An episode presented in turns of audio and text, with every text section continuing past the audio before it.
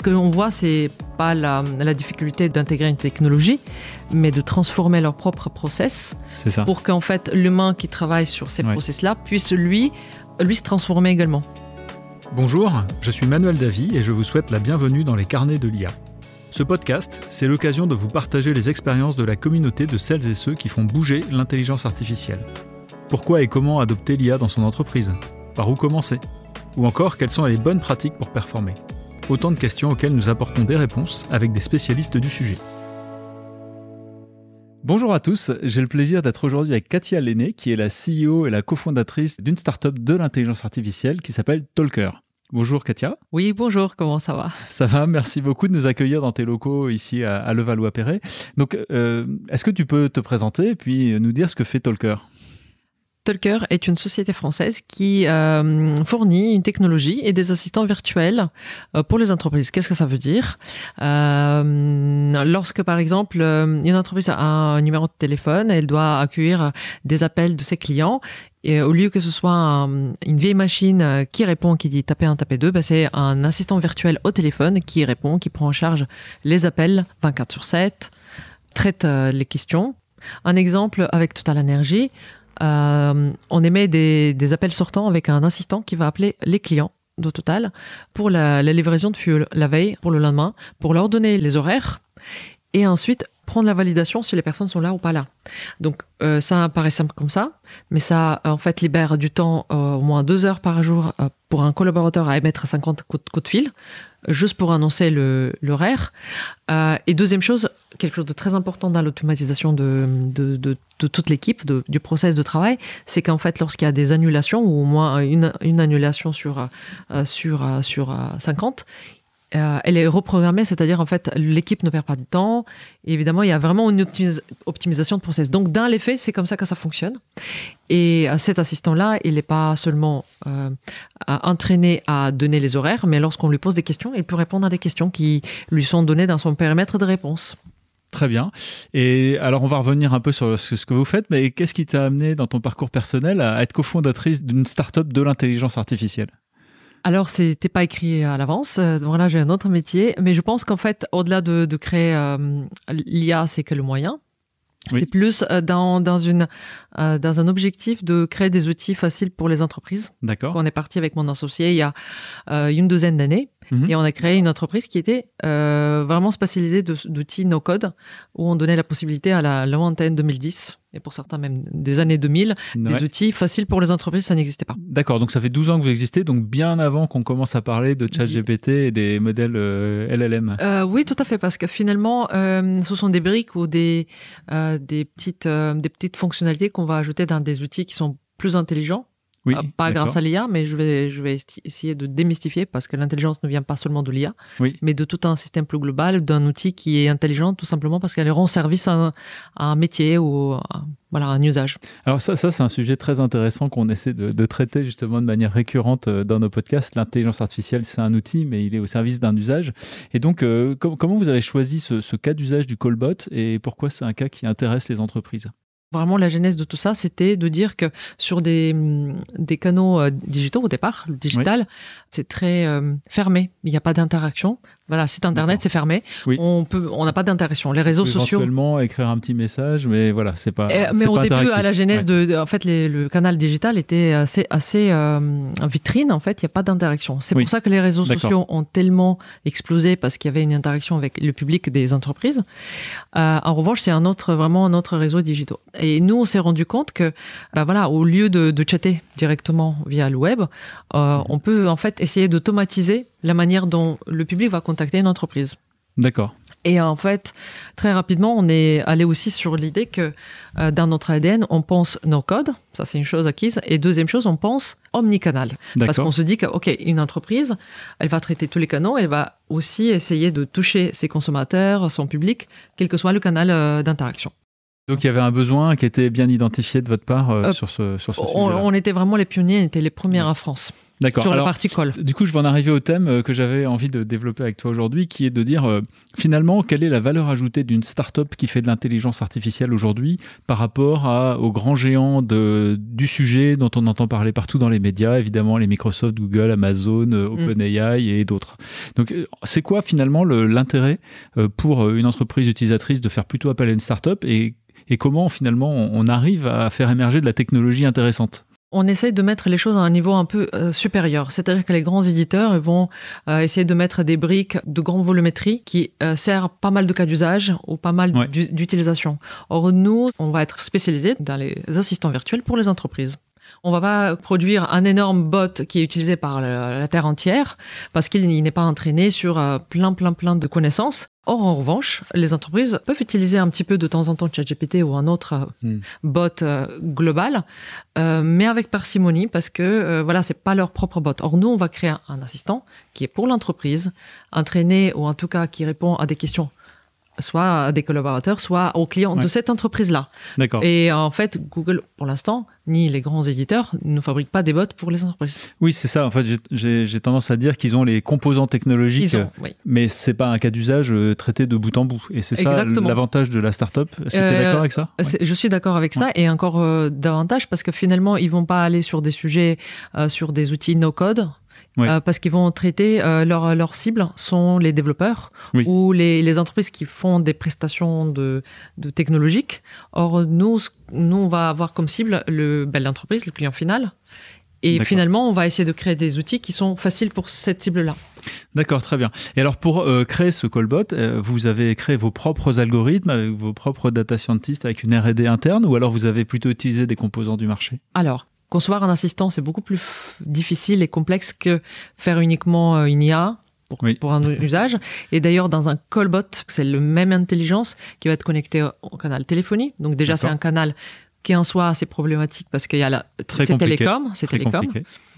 Après, euh, et c'est pas la même problématique. Il y a un voice bot qui est par exemple un, un, objet connecté. Oui, par sur exemple, son téléphone c'est voice. portable ou une, Voilà. une enceinte Télécom, connectée. en soi, c'est un canal complexe.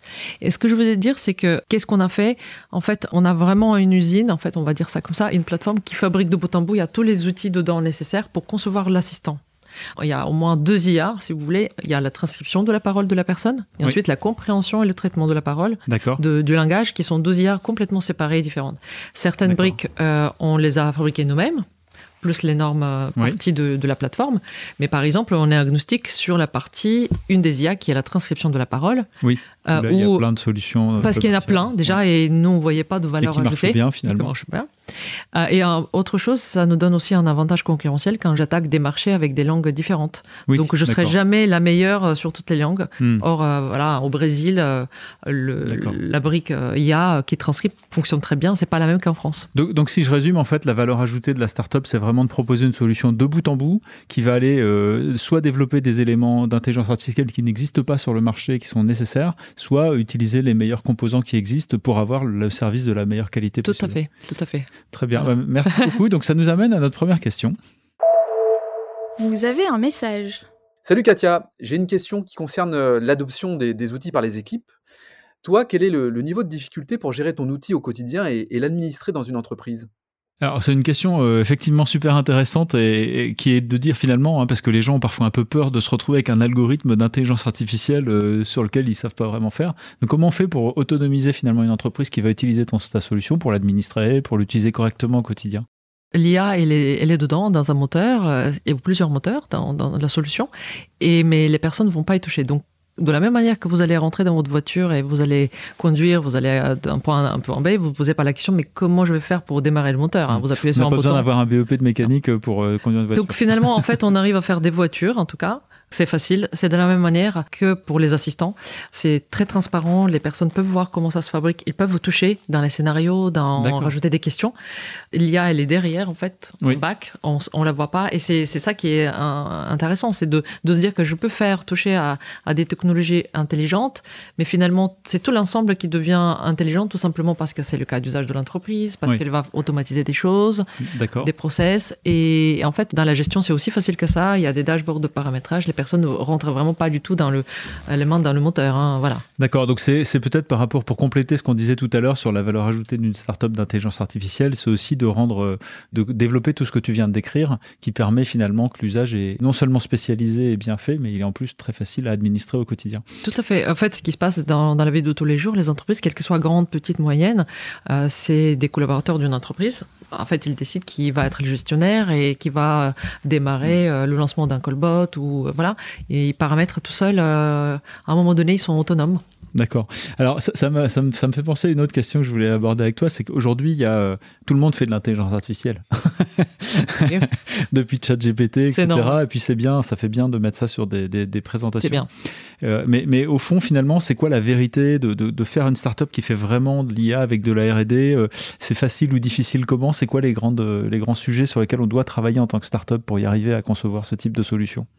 Alors il y a plusieurs sujets. De toute façon, nous on fait de la R&D depuis toujours. C'est comme ça que les choses avancent. Après, il y a des fonctionnalités ou des produits. Euh, je dis produits, mais c'est plutôt des fonctionnalités qui rentrent dans le produit qu'on est capable de, de scaler, c'est-à-dire en fait un grand nombre d'utilisateurs. Après, parfois, c'est pas parce qu'il y a de l'IA que c'est nécessaire dans ce produit. Et en fait, je euh, voilà, j'ai été toujours dans dans un discours de contre-courant, dire bah voilà, l'IA, c'est pas pour, parce que c'est de l'IA que c'est ça fait mieux les choses que quelque chose qui soit formaté, etc. Il faut faire de l'IA quand ça fait mieux que ce qui existe par ailleurs. Voilà, nous on l'utilise là où c'est nécessaire. Moi je préfère vraiment dire, bah voilà, j'ai 30% euh, dans cet assistant, mais c'est parce que c'est là ils sont nécessaires. dans le traitement de langage, de la hmm. parole ou d'autres choses, d'autres règles qu'on a mis en place. Mais l'assistant lui-même n'a pas besoin d'être à 100%. Hein, voilà. Tout à fait. Dans, dans, mon expérience, une des difficultés des startups, enfin des challenges technologiques, c'est de faire évoluer en même temps ce qu'on découvre sur l'expérience utilisateur, hmm. sur euh, le, le back-end technologique et puis sur les algorithmes en eux-mêmes. Il y a donc un travail permanent et constant sur ces, sur ces sujets-là. Ben je, je, donne un exemple avec les LLM. Tout le monde s'est dit, j'ai vu ChatGPT, il est tout naturel, tout, il, me, il me sort un truc euh, génial, je veux pareil dans mon bot de mon entreprise. Tu dis, ok, très bien, mais ça, tu pourras pas le faire oui aujourd'hui, puisque les IA génératives ne sont pas faits pour dialoguer avec le euh, en face. Tout simplement parce qu'ils génèrent une réponse mhm. euh, qui est en fonction de ce qu'on comment on lui a demandé et euh, elle va pousser une réponse qui n'est pas validée par l'entreprise. Et aucune entreprise aujourd'hui ne prendra le risque dans la vie de tous les jours de mettre de l'IA générative en face à face. En revanche, l'IA générative va aider dans tout le process de la conception d'assistants à des moments où je ne vais pas dévoiler où, mais où on l'utilise déjà pour, pour aider la conception de l'assistant. Mais en fait, euh, parfois, euh, les personnes euh, se disent Ok, il y a génératif, tout de suite, je vais discuter. Bah, voilà. Donc, ce que, ce, que, ce que tu expliques là à travers cet exemple, c'est qu'il y a finalement autant d'innovation sur l'interaction utilisateur et puis sur les règles d'usage, etc., que sur la technologie intelligence artificielle en elle-même, et qu'il ne suffit pas d'avoir une super IA pour avoir un super produit. C'est ça. ok, très bien. Bah, ça nous amène à notre deuxième question. Vous avez un message. Rebonjour Katia, euh, est-ce que tu peux nous éclaircir sur la différence entre les chatbots, les voicebots et les callbots, et puis bah, les éventuels autres bots euh, qui apparaîtront dans les prochaines années? C'est quoi un chatbot? Euh, C'est un bot, un, robot qui répond en mode chat euh, texte sur un canal euh, digital. Ça pourrait être un réseau social, ça pourrait être un site internet, ça pourrait être une application. D'accord. WhatsApp, c'est aussi un canal chat, mais c'est un canal spécifique différent quand même ça reste chat. Euh, le, euh, un nouveau canal qui va arriver très récemment, sur lequel, euh, prochainement, pardon, et qui va prendre de l'ampleur, c'est le canal RCS. C'est celui qui va un peu, on va dire, mettre au goût du jour le SMS, qui est ah là on ne peut pas chatter mm. pour de vrai. Mais le RCS, c'est un, c'est un, format créé par Google où on peut avoir des messages enrichis avec des carousels, des images, des vidéos, etc. Ah oui, d'accord. Ou en fait en mode chat euh, c'est pas WhatsApp, mais c'est hmm. dans, dans, les messages, en fait, comme les, les messages d'Apple. Oui, d'accord. Ça, c'est super important. Donc là, on est dessus. On est bah, la, la seule boîte en euh, France à faire ça. Un client de l'entreprise utilisatrice de ta solution pourra euh, interagir par SMS avec le chatbot, oui. comme elle le ferait avec une personne SMS, par exemple. Oui, mais sur un autre format, exactement. Sur un autre format, Et ça, c'est super intéressant parce que c'est un canal où la conversion est très importante à la différence des mails et des sites internet. Après, sur le callbot, le callbot, comme on le disait, c'est un canal vraiment télécom. C'est-à-dire que lorsque la personne appelle mm. sur un, au, numéro de téléphone d'une entreprise ou sur un call center, au lieu d'avoir un tapé 1, tapé 2, un serveur vocal traditionnel où on va être redirigé, là il y a une vraie interaction Donc le callbot, en tout cas le bot, euh, va poser la question, il va déterminer de quoi il s'agit, va répondre, et va traiter. Et donc on va très loin dans la l'automatisation. C'est pas juste des questions préenregistrées. Euh, c'est pas seulement. Il y a quand même un flux directionnel parce que de la même manière qu'un collaborateur dit, bah s'il me parle de, je, je, souhaite souscrire un nouveau contrat, ben, certainement je vais partir. En fait, le main le fait aussi. Je pars sur les questions, souscrire un nouveau contrat. Oui, bien sûr. Le main est aussi un peu directionnel, mais pour le coup, la compréhension ouverte de la question, elle est là et et pour la différence avec le VoiceBot, le VoiceBot vont être tous les autres canaux où il n'y a pas de télécom dedans. Par exemple, un IoT, euh, si je transforme euh, une table euh, avec un capteur de téléphone, de, de, de, de micro, ben je peux la rendre intelligente et discuter avec vous. C'est-à-dire tout, tout objet IoT c'est un canal voix, voice. De la même manière que c'est les Google Home, les Amazon, euh, etc. D'accord. Et du coup, ce que met en avant aussi ta réponse, c'est que euh, entre l'idée préconçue qu'on peut en avoir quand on a l'idée de l'entreprise et puis la réalisation qu'on en fait, au final, on se rend compte qu'il y a énormément de choses à innover dans les usages. Mm. Et j'imagine que c'est aussi ton cas. Euh, le produit que vous avez aujourd'hui n'est pas exactement celui que vous aviez imaginé au début. C'est exactement ça. Et c'est normal puisque, un, les usages, deux, les besoins sur le terrain. On est vraiment euh, très proche de, nos clients. On est à l'affût évidemment d'innovation de, et ça fait aussi euh, euh, boucle avec ce qu'on qu'on a dit au départ sur l'innovation, la, recherche, etc. Parce qu'aujourd'hui, on est en train de préparer des choses que les clients vont nous demander dans un an, deux ans. Et, finalement, on est en train de mettre en pro des choses que les clients n'étaient pas prêts il y a deux ans, tout simplement parce qu'ils sont pas Absolument, prêts. C'est pas parce qu'ils n'existent pas. Il faut leur laisser le temps de, de comprendre les usages et comprendre leurs propres besoins finalement.